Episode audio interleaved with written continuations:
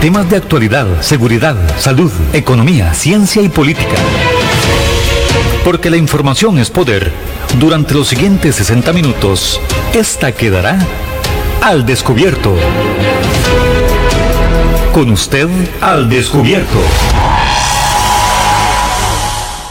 Muy, pero muy buenos días a todas las personas que tienen la amabilidad de sintonizar los 107.1 FM de su programa Al Descubierto aquí en su radio actual. Recuerden que Radio Actual tiene cobertura en todo nuestro territorio nacional. Hoy estamos viernes y los viernes hemos diseñado este programa para compartir, para tocar temas amenos y queremos que usted nos acompañe. Hoy vamos a tener una invitada especial. Ella se llama Angie Vargas Gadgens. Ella es locutora comercial profesional, amante de la literatura. Y queremos compartir y escuchar mucho de ella, de su vida y también del tema de lo que es la locución comercial y lógicamente escuchar algunas de sus grabaciones, de algunos cuentos, de algunas historias que yo sé que para este viernes va a ser muy rico, va a ser muy entretenido, va a ser muy bonito contar con Angie. Angie, muchísimas gracias por acompañarnos en este viernes del descubierto. Muchísimas gracias por la invitación. Un saludo a todas las personas que nos están escuchando y viendo. Eh, de verdad que es un honor estar acá y qué bonito contarles un poquito de lo que hago, ¿verdad? Y, de la pasión de uno. Siempre es, es maravilloso poder hablar de lo que a uno le gusta. Angie, y es que la locución comercial es un tema que tal vez las personas que son ajenas a ese tema lo ven como muy natural. Y es un tema que tiene muchos tiempo de estudio, mucha dedicación, mucha preparación, lo que es la locución comercial, poder ejecutar una buena dicción de las palabras, eh, hacer comerciales. Contanos de eso. Bueno, les voy a contar un poquito. Eh, tal vez empezar con un tema de personalidad, porque un locutor necesita desarrollar su personalidad para poder hacer un buen trabajo. Eh, conocerse a sí mismo, ¿verdad? Sus debilidades, sus fortalezas. Yo les cuento que estudié en el INA, ¿verdad? Yo estudié locución comercial en el INA, mis profesores, eh, si están escuchando o si en algún momento llegan a escuchar el programa, les agradezco millones, todo, todo lo que me enseñaron, porque yo era muy tímida, era súper, súper tímida y me daba miedo escucharme, eh, me daba... Me daba muchísimo miedo escuchar mi voz. de hecho, cuando... Nos oímos diferente. sí, claro, por supuesto. Yo soy de zarcero, ¿verdad? Entonces, yo tenía muchísimo acento zarcereño. Los arcereños tenemos un cantado. Eh, tenemos un cantadito, ¿verdad? Y a veces cuando yo estaba leyendo se me salía el cantadito y, esa cosa, ¿verdad? Que uno trae ya. Y el arrastrar la R, como todos los tipos. Uno, Costa Rica, ¿verdad? y esas eran las regañadas del profe. Y otras. Pero esas eran algunas, ¿verdad? Cosas que, que para uno son de lo más común a la hora de usted locutar, tiene que estar concentrado en cómo está hablando, ¿verdad? Y cómo está usted demostrando las emociones, porque cada texto lleva una intención, ¿verdad? Lleva un objetivo. Y si usted lo lee con cierto tono, va a arruinarlo. es como que usted esté leyendo un texto súper feliz, y usted se escucha así como y entonces y entonces fuimos y estábamos muy contentos, ¿verdad? O sea, tiene que ver muchísimo el tema de, de las emociones, controlar las emociones de uno, porque cuando usted está en radio, tal vez tuvo un día terrible, ¿verdad? Venía en las presas, le gritaron de todo, ¿verdad? Tal vez le pasó algo, algo a su familia. Y usted tiene que llegar a la radio o a la grabación de su comercial, ¿verdad? Y tiene que llegar con el mismo ánimo de siempre, que la gente no note que tal vez usted no se siente bien o que viene enojado, ¿verdad? Entonces, este tiene que ver mucho el tema de la personalidad. Yo siempre siempre he pensado que el locutor tiene que tener eh, mucho control sobre sus emociones, mucha concentración en qué es lo que está diciendo, porque está dando un mensaje a otras personas y lo que usted dice cuando usted está detrás de un micrófono tiene un impacto sobre los otros seres humanos, ¿verdad? Y una persona que se toma en serio este trabajo va a querer siempre ayudar a los demás. La idea es ayudar a los demás, dar algo positivo. Angie, ¿cómo es que nace eh, en vos tu, tu afición o tu deseo, más bien, de llegar a ser locutora comercial? Vieras que es muy interesante y me da risa porque tiene, tiene que ver con la historia mía desde que estaba pequeña. Yo era una chiquita muy tímida, era calladita, ¿verdad? Yo era, me costaba mucho socializar. Eh, entonces, eh, conforme fueron pasando los años, si bien uno va ahí desarrollando ciertas habilidades sociales, yo aún no lo lograba, ¿verdad? Llegué a la UCR, tenía que hacer exposiciones y a mí me temblaban las manos. Me temblaban las manos y yo decía, Dios mío, yo no puedo hablar. De hecho, perdía puntos solo porque en las exposiciones yo me pegaba. Se me olvidaba todo lo que había estudiado del miedo tan grande que me daba hablar en frente de los compañeros y, y del profesor. Entonces ahí decidí iniciar un cambio, ¿verdad? Y dije, no, yo no puedo seguir así. ¿verdad? Yo, tengo que cambiar. De hecho, mi papá, bueno, les, les cuento que yo soy de Zarcero y mi familia tiene una carnicería ya. Mi papá sabía que yo era muy tímida. Entonces, y entonces, papi, me llevaba a la carnicería a trabajar y me ponía a atender los clientes para que yo tuviera que soltarme. Usted tiene que, Háblele a los clientes. Háblele. Socialice, le decía a su papá. Y, yo decía, buenas, ¿qué se le ofrece? ¿Verdad? Con una voz que apenas se oía. Y papi me decía, ¿qué está haciendo? Usted tiene que hablar duro, que se oiga, ¿verdad?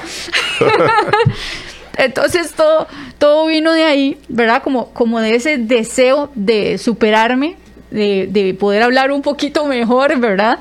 Eh, ya en la U me di cuenta que si quería ser una buena profesional iba a tener que hacer exposiciones, dar mensajes claros, eh, que tuviera una buena proyección, que la gente me escuchara.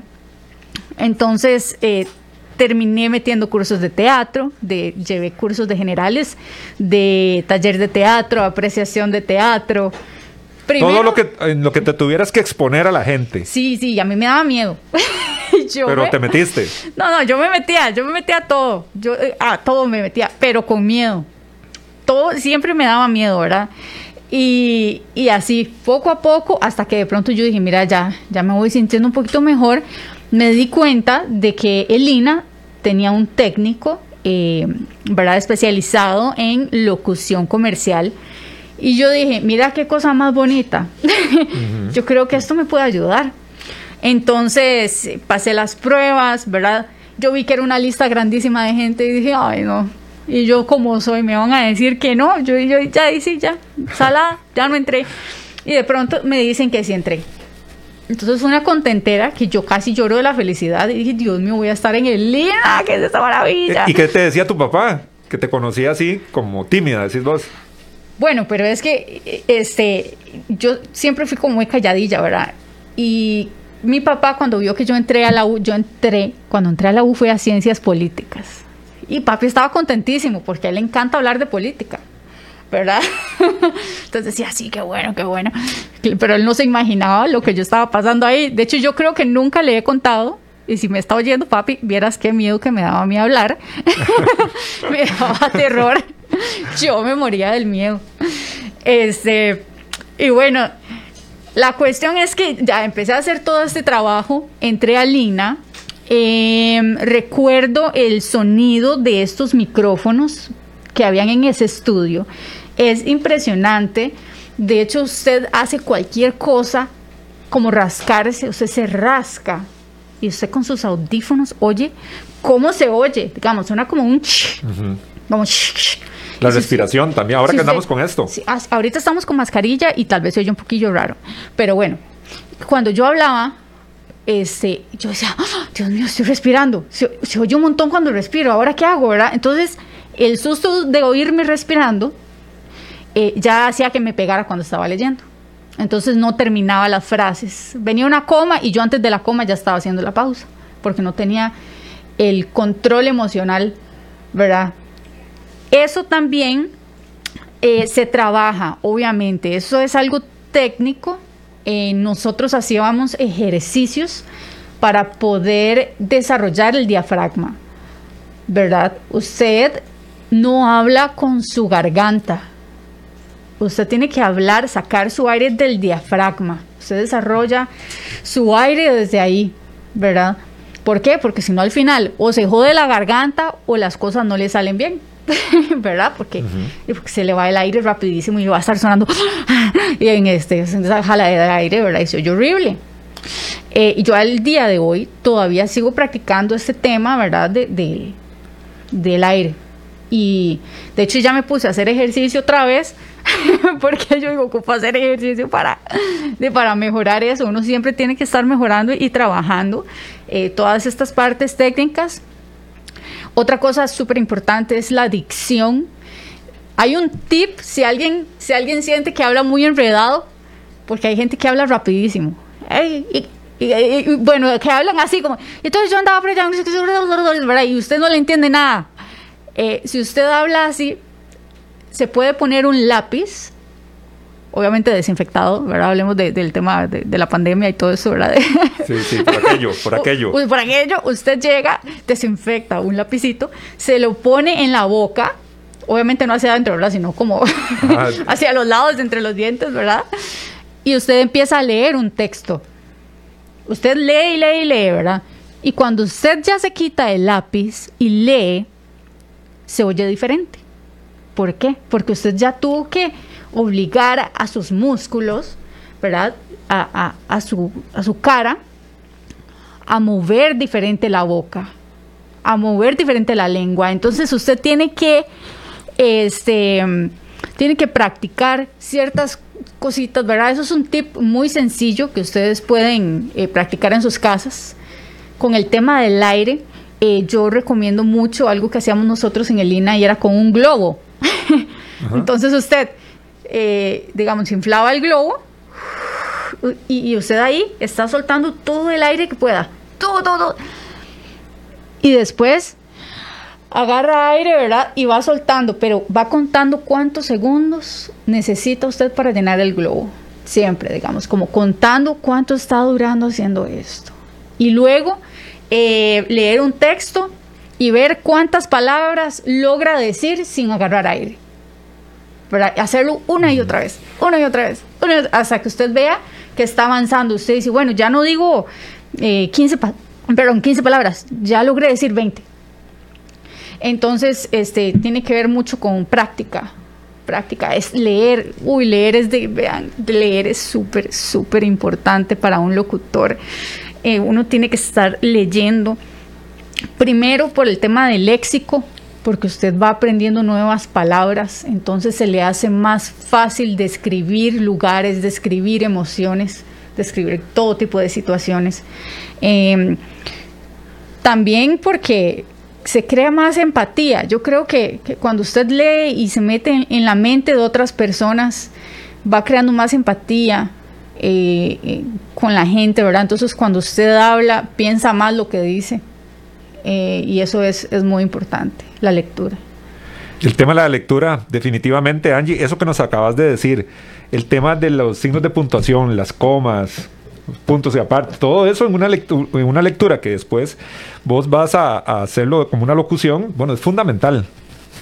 Sí, por supuesto, por supuesto, porque de hecho ahora salen, salen muchos memes relacionados con todo esto de, la ortografía.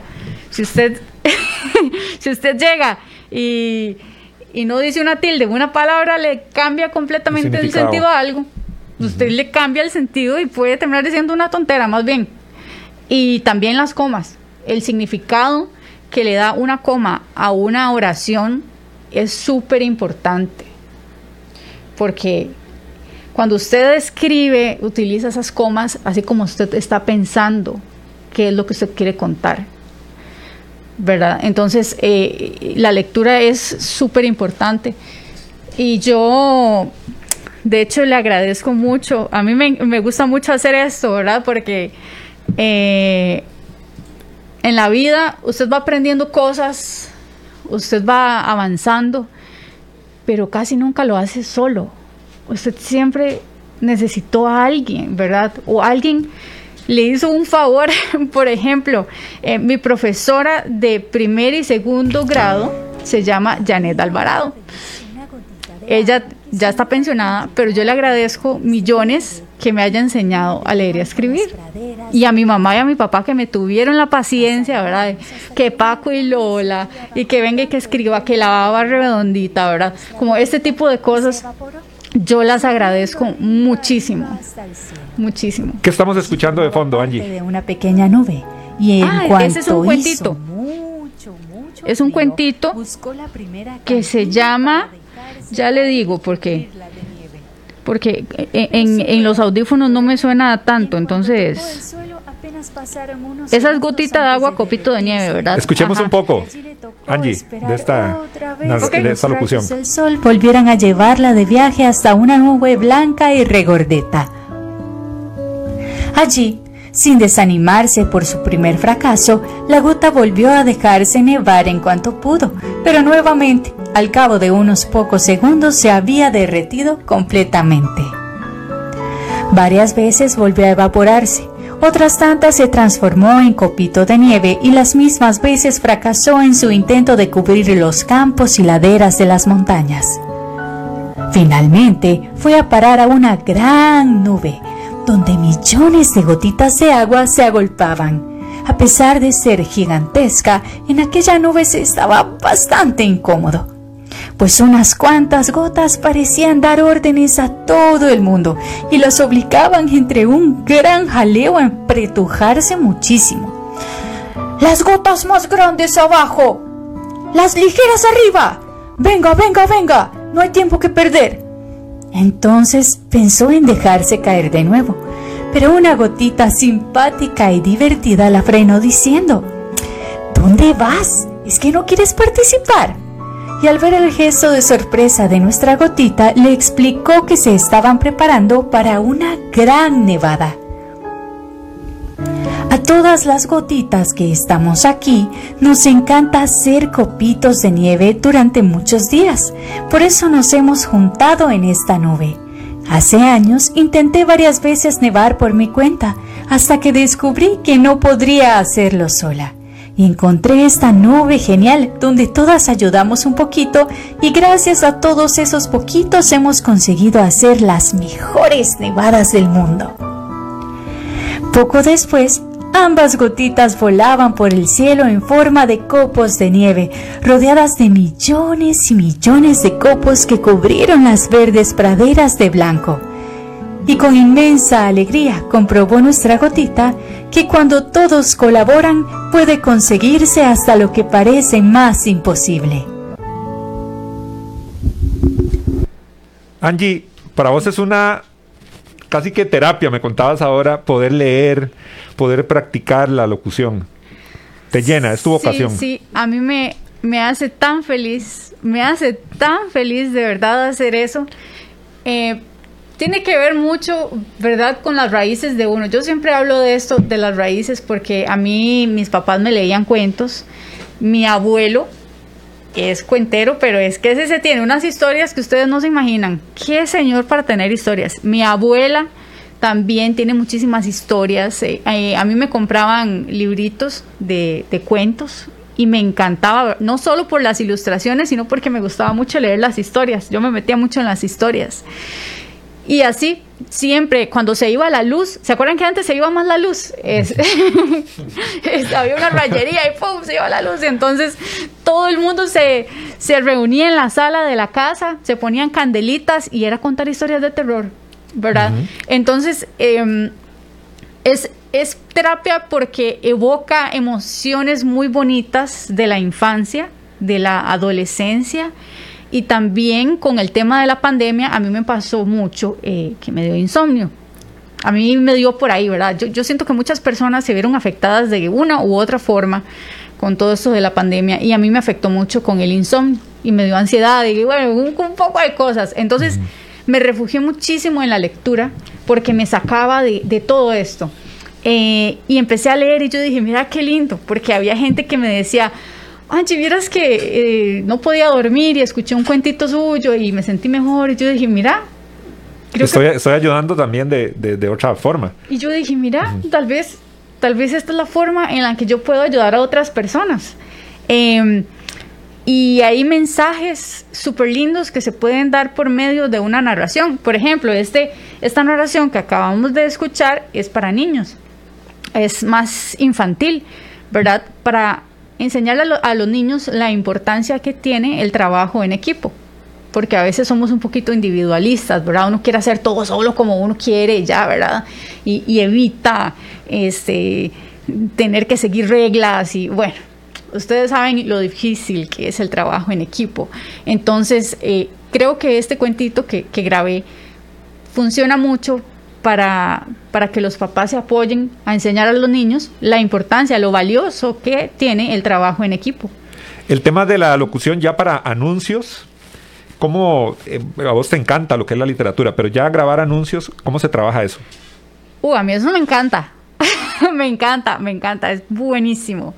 Eh, bueno, normalmente nosotros los, los, locutores comerciales tenemos un demo, ¿verdad?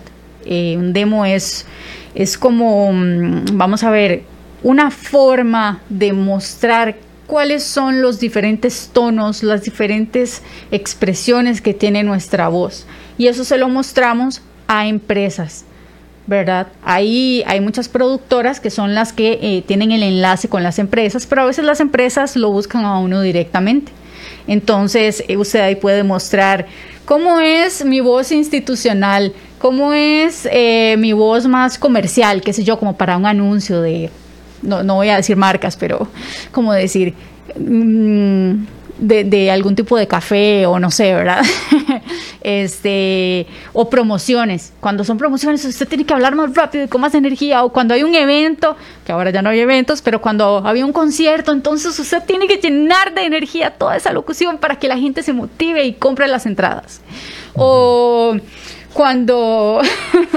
sí, el, tema es ponerle emoción, ponerle sabor. dice Otto, que también es locutor comercial. Bueno, aquí estamos entre locutores. Y, Solo yo no. Y usted tiene... hacer el curso.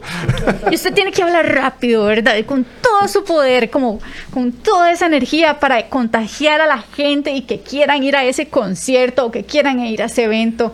Em, también hay otros tipos, ¿verdad?, de locuciones que son más, a mí me gustan mucho, que son documentales, porque yo amaba el planeta azul. No sé, digamos, las personas que nos están escuchando, si recuerdan el planeta azul, que era eh, sobre, sobre biología marina y todo eso, o los documentales de Nat Geo, esos programas. A mí me fascina todo el tema de la locución de documentales de medio ambiente. Yo amo la naturaleza, yo adoro la naturaleza. De hecho, hace, hace un año aproximadamente, más o menos, eh, hice a Donorem una locución para el área de conservación casa Ellos tienen un proyecto que se llama em, Estación Experimental Horizontes, que es de reforestación. Entonces yo estaba de necia, era yo. ¿Verdad? Que le escribí a la muchacha, hola, si ustedes un día ocupan una locución, ¿verdad? Que yo puedo. Era yo la que andaba detrás, porque a mí me encanta, me encanta. Y yo quiero ayudar este, a las organizaciones de medio ambiente. De hecho, si hay alguna organización de medio ambiente em, de que no tiene recursos para, para hacer algún videito bonito o algo así, yo con todo el gusto, con todo el amor lo hago, porque de verdad que a mí hay algo que me da felicidad y son los animales y los árboles. La naturaleza. la naturaleza, yo amo la naturaleza, entonces digo, Dios mío, o sea, si yo existo y si puedo hacer esto, tal vez puedo ayudarlos a ellos, al menos de esta forma. ¿Y documentales de, eh, de qué has eh, hecho grabaciones? Eh, hice microdocumentales de Misión Tiburón. Misión Tiburón es, es una ONG, ¿verdad? Y, y ellos van a la isla del Coco, eh, ellos hacen, ¿cómo se llama? Bueno, se sumergen. Este, el buceo. Buceo, buceo. Hacen buceo, em, hacen mediciones, están analizando cómo, cómo está el comportamiento de los depredadores. Eh, analizan principalmente ¿verdad? Lo que es la zona de Isla del Coco, Galápagos, andan mucho por Golfito. Eh, hacen un trabajo maravilloso, maravilloso y por ahí yo tuve la oportunidad y estoy muy agradecida de verdad de que me hayan dado la oportunidad eh, de, de, prestar mi voz para, para estos microdocumentales. Fue poquito, pero me fascinó. Vamos a escuchar otra locución, Angie, antes de ir a la pausa. Ok.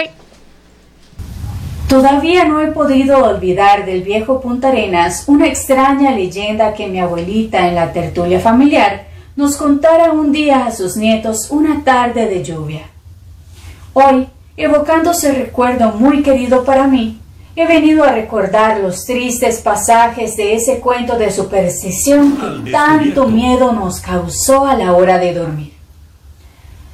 Contaba la abuelita que ella todavía pudo conocer, aunque ya muy anciana, a doña Manuelita Canales, una persona muy importante en esta historia, quizá la más importante de la historia, la cual debió acontecer muy a principio del siglo que pasó.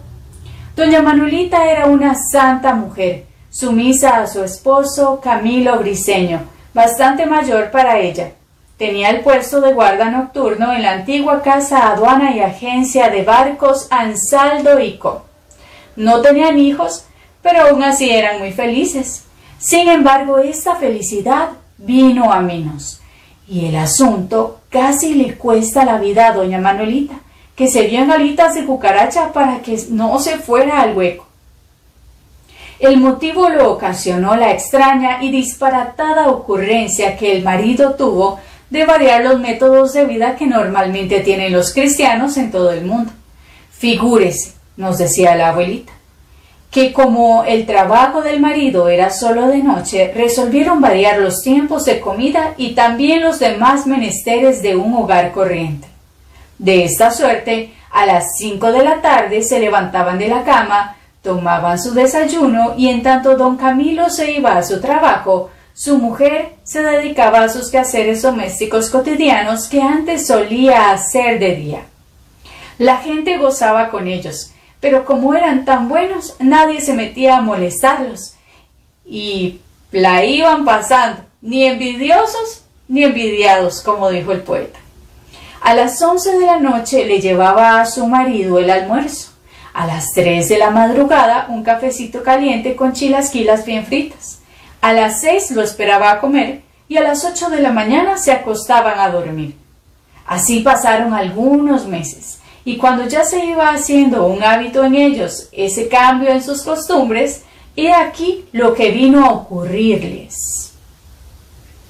Estaba doña Manuelita como a las doce de la noche un poco apurada en el lavabo, restregando un poco de ropa en el patio, cuando oyó en dirección de la calle un rumor de gente rezando.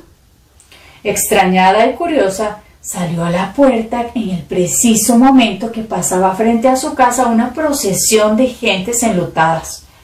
Iban rezando, llevando una cruz pequeña en una mano y en la otra una vela de esperma o de semillas de higuerilla que eran las candelas de antaño. Al cerrar su puerta, una de aquellas personas le dijo Tome, y le entregó una candelita.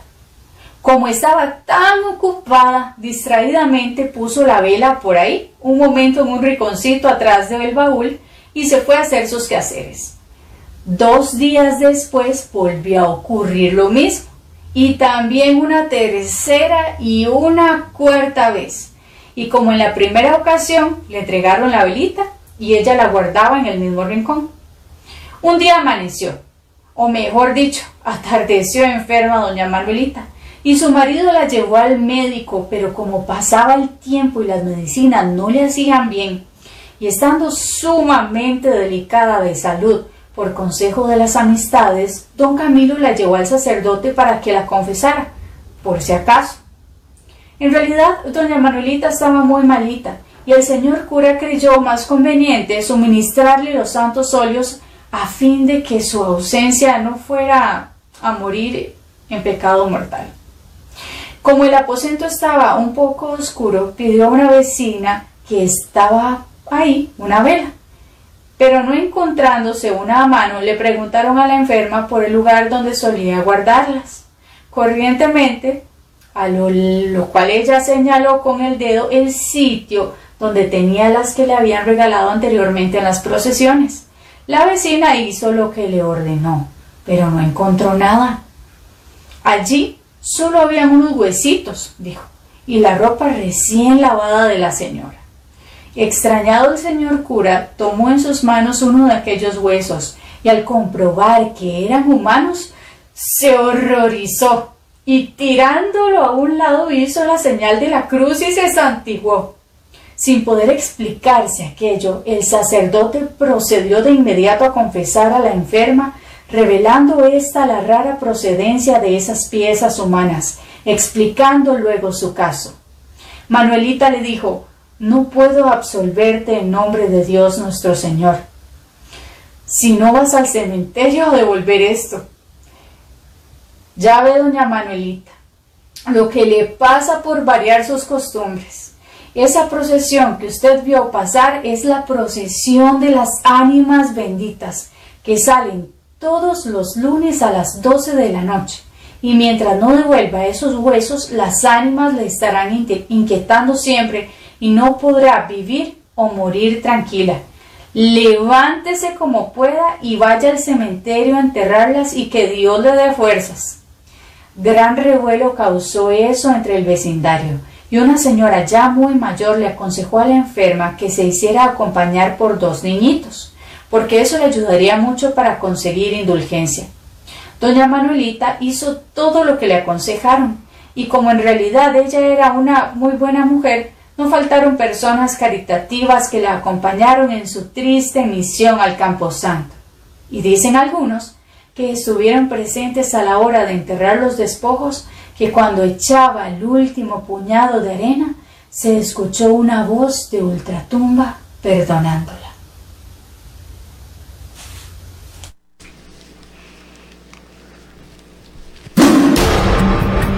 Así es la verdad y así es la información. Y aquí queda el descubierto. Al descubierto. En breve estamos de vuelta. Estos son nuestros convenios comerciales. Polígono 38 Especial, el más grande del país, cuenta con 5.000 metros cuadrados dedicados a la práctica y capacitación en materia de tiro deportivo y defensivo. Estamos autorizados por el Ministerio de Seguridad Pública y el Departamento de Control de Armas y Explosivos para realizar las evaluaciones teórico-prácticas para obtener permisos de portación de armas en un ambiente seguro y profesional. Portación de armas, cursos, capacitaciones, alquiler de salas o pistas para disparo bajo techo y al aire libre. Polígono 38 Especial, el más grande del país. Para mayor información comuníquese al 2245-7186, 2245-7186 o al WhatsApp 8449-5811, 8449-5811. Búsquenos en Facebook e Instagram como Polígono 38 Especial. ¿Deseas ser o eres un portador responsable de un arma de fuego? Si es así, debes ser parte de la Unión Costarricense de Portadores de Armas de Fuego. Al ser miembro podrás disfrutar de grandes descuentos en productos y capacitaciones en todos nuestros comercios afiliados. Además contarás con asesoría técnica, legal y psicológica de manera gratuita. Más información al 2221 5758 o al 8936 1803 o búscanos en Facebook como Unión Costarricense de Portadores de Armas de Fuego. UCOPA, portadores responsables al servicio de Costa Rica. Centros de formación en criminología y seguridad. Somos líderes en capacitación en las áreas de criminología y seguridad, asesoría, consultoría, peritajes, armería e investigaciones privadas. Centro de Formación en Criminología y Seguridad. Para mayor información, comuníquese al 2221-7725, 2221-7725 o al WhatsApp 8556-1719, 8556-1719. Búsquenos en Facebook como Centro de Formación en Criminología y Seguridad. Hay más temas que tocar en el espacio de hoy para poder dejar la información al descubierto.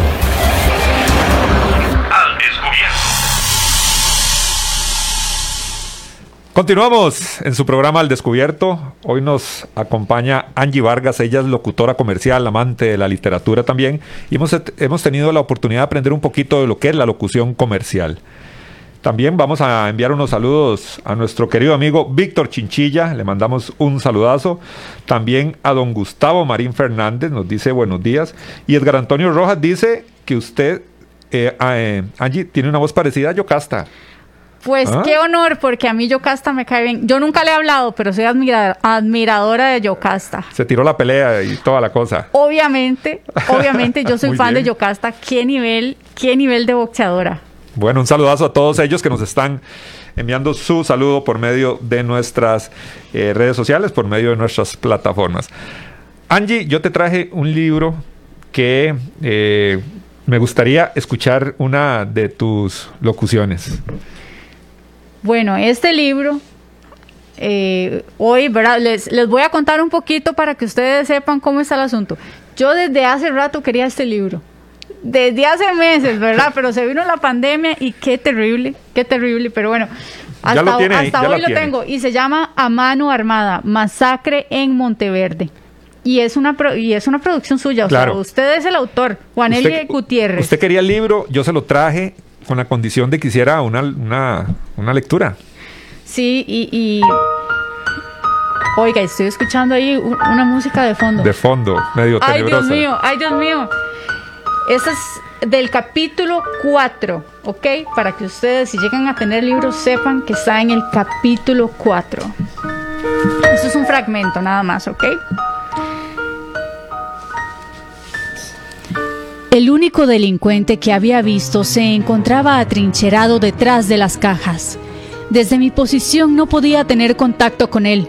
No se divisaba ningún otro asaltante o rehén. Por lo tanto me desplacé de inmediato hasta él. Bajé el fusil y lo tiré hacia la espalda. Me arrodillé sobre su sangre y traté de visualizar quién era. El pasamontañas tapaba la mitad de su rostro. No lo entendía, no lo reconocía. Con solo vernos a los ojos nos identificábamos. Por milésimas de segundo me sentía desconcertado. No sabía quién era el que estaba en el suelo. Al jalar el pasamontañas hasta su barbilla, me di cuenta. Mi compañero de descanso, máquina, el elegido para reforzar el equipo alfa. No lo podía creer. Podría ser cualquier otro, pero él no. Era uno de los mejores. Su mirada estaba perdida. Su boca abierta hacía un esfuerzo tremendo para poder respirar. Bajé la mirada y observé cómo cerca de su ingle en la pierna derecha brotaba sangre. De la cintura hacia abajo su uniforme se encontraba empapado de sangre. El color verde del kimono disimulaba el rojo de la sangre. Al tocar sobre, sobre su ingle, supe que su herida era mortal. No se podía contener la hemorragia. Ni siquiera podía ubicar a través de la tela pegada a su piel por la humedad la ubicación exacta de la herida. Inmediatamente me di cuenta que se estaba asfixiando. Le dije, aguante máquina, aguante. Mi deseo era ayudarlo, pero ante tal herida no sabía qué hacer. Mientras seguía tratando de respirar, lo vi a su cara. Siempre creí que al saber que estaba muriendo debía estar pensando en sus hijos y su esposa. Conocía a su familia, eran su vida. Fue un momento muy doloroso, un momento imborrable. Angie, bueno, muchísimas gracias por esa, esa lectura. Este, un momento, bueno, Otto le puso los efectos de sonido ahí, la música de fondo y todo. Muchas gracias por, por ejemplificar. Bueno, el libro vos lo querías, ahí ya lo tenés. Espero que te guste. Ahora Muchas que lo- gracias. No, que- ya, ya me gustó. ¿Ya le gustó? Bueno, qué, qué dicha, qué dicha que te gustó, ¿verdad? Es importante. Eh, un poquito trágica esa, esa escena, bastante, lamentablemente. Eh, pero interesante ver cómo eh, se le da emoción. Aparte de la emoción que puede leer uno en un, en un extracto, ¿verdad? De un libro, de un texto, pero ustedes en la locución comercial precisamente tratan de maximizar esas emociones, ¿verdad? Exacto. Sí, yo ahorita que lo estaba leyendo, eh, bueno, traté de, de imaginar la situación. Eh, no he leído todo el libro. Cuando uno ya ha leído eh, al menos una vez todo el texto, tiene un poquitito más de conocimiento sobre la situación y le puede dar otro sentido. O sea, uno puede hacer que sea más exacto, más relacionado con el suceso que hubo. Eh, en este caso, eh, yo intenté eh, colocarme, ¿verdad?, en su posición, en lo que usted vivió, pero tal vez algún día se podría hacer, no sé, algún, hacerlo un audiolibro. Vamos a hacer audiolibro con, con Angie. Angie, te... ¿Ah? Se imagina. Radionovela, dice Otto. Sería buenísimo. A mí me encantaría. Las radionovelas yo creo que ya no existen, ¿o sí? Muy poquitos. Muy poquitos. Casi nadie lo hace. Pero se podría hacer, hacer tipo podcast o no sé. Yo tiro la idea, ¿verdad? Uno nunca sabe tal vez alguien por ahí se apunte, ¿verdad? Bueno, yo creo, me parece, Angie, que los funcionarios de, de Lina, eh, específicamente eh, Eric Reyes, que es profesor en el INA, tenían una radionovela precisamente del caso de Monteverde. Recuerdo que yo estuve por ahí en un cursito que, me, que tuve la oportunidad de ir y ellos sí practicaban una radionovela de este tema. Pero era para el canal, eh, para la radio que tiene Radio INA. Radio INA.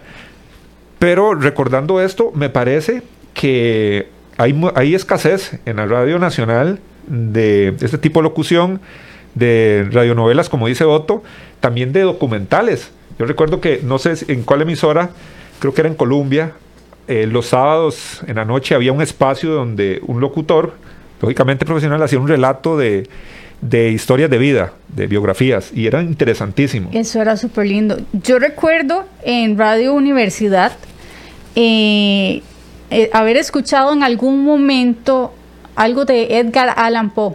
Creo que era uno, uno de, los, de, las narraciones extraordinarias. Y le ponían efectos chivísimas. Era una cosa impresionante, ¿verdad? Y yo digo, qué lindo que se pudiera escuchar esto. Ahora se hace más por otra parte, ¿verdad? Que es como los podcasts o en YouTube. Sí se hace, entonces, pero no tanto en radio. Exacto, en radio se ha dejado mucho. En radio, radio se ha, se ha modificado un poquitito la dinámica, pero sí, sí sé que se puede hacer tipo podcast, ¿verdad? Entonces, a mí me encantaría, o sea, yo, yo deseo tener podcast de este tipo de producciones porque es historia costarricense, o sea, esto es son sucesos que marcaron la historia de nuestro país, ¿verdad? y, y, no muchos lo conocen. Claro, tiene que quedar ahí a la posteridad, digámoslo de esa forma. Exactamente. Angie, cuando ustedes van a hacer un, anuncio, por ejemplo, vos esta lectura lo hicimos en este momento, agarraste el libro, escogiste y leíste. Cuando, ¿qué, ¿Cuál es la preparación realmente para ya grabar un anuncio comercial, por ejemplo, de unos 30 segundos? Vieras qué curioso. Porque es parecido. Cuando, cuando usted va a, grabar un anuncio, normalmente llega al estudio, le dicen, este es el texto y lea. ¿Verdad? O sea, no hay como una preparación, no es como que días antes a usted le envían un texto para que lo estudie. Uno tiene que estar preparado y hay una persona, eh, normalmente es un productor, que eh, lo va guiando. Le dice, no me gusta esto, bajemos acá, eh, esta palabra que tenga otra intención, quitemos este espacio aquí, ¿verdad? Eh, pero casi siempre es en ese momento que usted conoce el texto. Y el cliente, digámoslo así, cuando el cliente está oyendo y te puede decir, eso no me gusta, el, tu tono de voz, subilo, bajalo, Exacto. más rápido, más lento, te pide todo. Mm, sí, sí, de hecho, este, ayer estaba grabando un comercial, ¿verdad? Entonces, eh, fue muy interesante porque tenía, creo que eran como cinco personas, cinco personas de la marca del otro lado diciéndome, no me gusta, y la otra persona decía, a mí sí, no, cámbiale esto, ¿verdad? O sea, entonces hay que acoplarse, hay que tratar de meterse en la imaginación de estas personas, ¿verdad? Que son al final este, quienes deciden cómo queda el producto. Entonces, usted tiene que ser muy versátil. Eh, y lograr eh, llegar a eso que desea el cliente. ¿Verdad? Entonces hay, que dejarse dirigir. En ocasiones vemos eh, anuncios en televisión o en radio que son grabados por el mismo locutor comercial, pero su voz suena totalmente distinto. Nosotros cambiamos la voz. De hecho, ahorita estamos hablando, por ejemplo, el, amigo que me dijo, suena como Yocasta. estoy segura de que me oye o ya me ha escuchado en algún anuncio y jamás se imagina que soy yo. Jamás. Porque eh, la voz se cambia, se cambia porque eh, tengo que representar diferentes situaciones, ¿verdad? No es lo mismo estar acá conversando nosotros eh, o que yo vaya a mi pueblo, cuando usted va al pueblo, usted ya le sale la... Se suelta, se suelta. Se suelta, es como un guanacasteco que, que cuando va con la familia ya usted lo oye que habla. Bueno. Hablamos, sí, el, pueblo se nos sale. Exactamente. Cuando usted está leyendo, eh, qué sé yo, una mm, algún texto institucional, usted cambia la voz, se pone más seria o, cambia la, velocidad con la que habla. Eh, o más bien, si tiene que decir algo de forma cariñosa, baja el tono, se pone más, más amoroso, por decirlo así, o si tiene que ser rudo, dar un mensaje como un llamado de atención, usted cambia. Entonces hay que tener diferentes modulaciones para eh, cumplir los objetivos del el texto. Hay personas eh, en nuestro país con muchos años, ¿verdad? En el tema de la locución. Hay personas nuevas que también están ingresando en este mundo de la locución. Eh, ¿Es difícil realmente ganar un espacio en esto? Es muy difícil. Es muy, muy, muy difícil. Em, en Costa Rica siento que mm, hay mucha competencia hay mucha competencia y la cantidad de clientes eh, no, es, no es tan amplia, ¿verdad? Para la cantidad de... O sea, eh, la oferta y la demanda no está así como que muy, muy equilibrada. Eh, pero, pero se hace la lucha, ¿verdad? Se hace la lucha. Algunos estamos empezando. Yo considero que soy de, de las voces nuevas. hay personas que llevan rato y se han ganado su puesto y son buenísimos. Hay gente en este país que es muy, muy buena, personas que yo admiro montones. De hecho, a veces eh, yo les escribo, ¿verdad? Y, les mando algún audio para pedir consejo, porque a mí me gusta mucho eh, aprovechar la experiencia de los que saben más, ¿verdad? De los que ya llevan muchísimos años en esto y, y pienso que la mejor manera que uno tiene de mejorar es apoyarse en los que ya han pasado por donde asustan, como dicen, ¿verdad? Sí, claro. De los que ya, ya tienen toda una, trayectoria. Angie, cuando ustedes escuchan, bueno, y Otto también, que Otto aquí, eh, que maneja los controles, también locutor comercial, cuando ustedes escuchan eh, alguna persona, principalmente en, la radio, así como el caso mío o otros, otras personas que, tal, que no somos locutores, cometemos montones de errores, me imagino que ustedes todos los captan rapidito. Vieras que. O más bien pasa, es como yo soy psicólogo y mucha gente dice, ¿sabes ah, que usted está hablando y está analizando ahí el que, lo que la persona, ¿verdad? Y nada que ver, está uno en otras. ¿Será lo mismo? No, bueno, en mi caso, en radio, yo no estoy calificando. Yo no califico a la persona que estoy escuchando. Sí me sucede cuando escucho comerciales.